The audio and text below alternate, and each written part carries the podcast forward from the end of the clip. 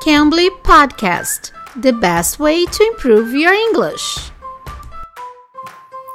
Oi, pessoal, eu sou a Teacher Kai. Estamos começando mais um podcast do Cambly e hoje estaremos falando com a Teacher Alison do Cambly. E ela vai explicar pra gente a diferença do dreamer e do doer. Você sabe qual é? Então, vamos tirar essa dúvida com ela? Hello, Teacher Alison. Can you help us out with the difference between dreamer and a doer? Can you? Sure thing. Okay.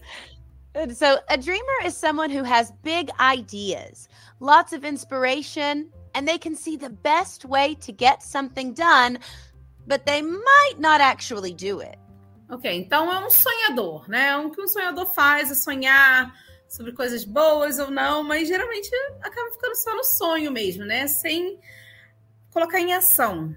Então, um sonhador é um dreamer. Uh, você pode dar um. Can you give us an example, please? Using this in a context. Yes, so my friend Anna is such a dreamer. She has the most amazing ideas and she knows just what someone needs to do, but she almost never follows through. Ok. Então, sonhadora. Ok. Um, if I am, uh, if I think about getting like a nice house, a nice car, a nice family in the future, can I say that I'm also a dreamer? Sure, Just without putting like it into the action of getting a nice house, a nice future. Right. You can picture it in your mind. Now, will it happen in real life? I don't know. That's up to you. Are you a doer too? What does that mean? Ah, so a doer is someone who maybe they don't come up with the idea first, but they can always get it done. You can count on them to do the job. Ah, então é uma pessoa que vai lá e faz. É um doer. Yes, I am. I am. Oh, good.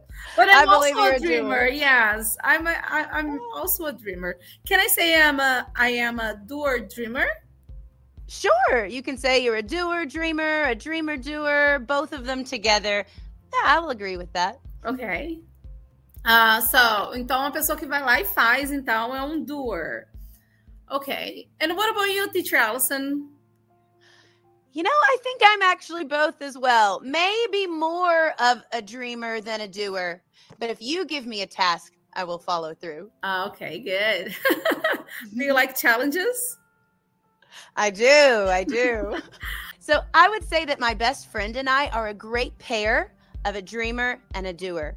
I come up with amazing ideas, or I think they're amazing for us to do, but I am not always very great at actually making it happen. My attention span goes here or there, but she is so focused once she gets started on something. So when we're together, oh, it's great. We can build anything, craft anything, go anywhere.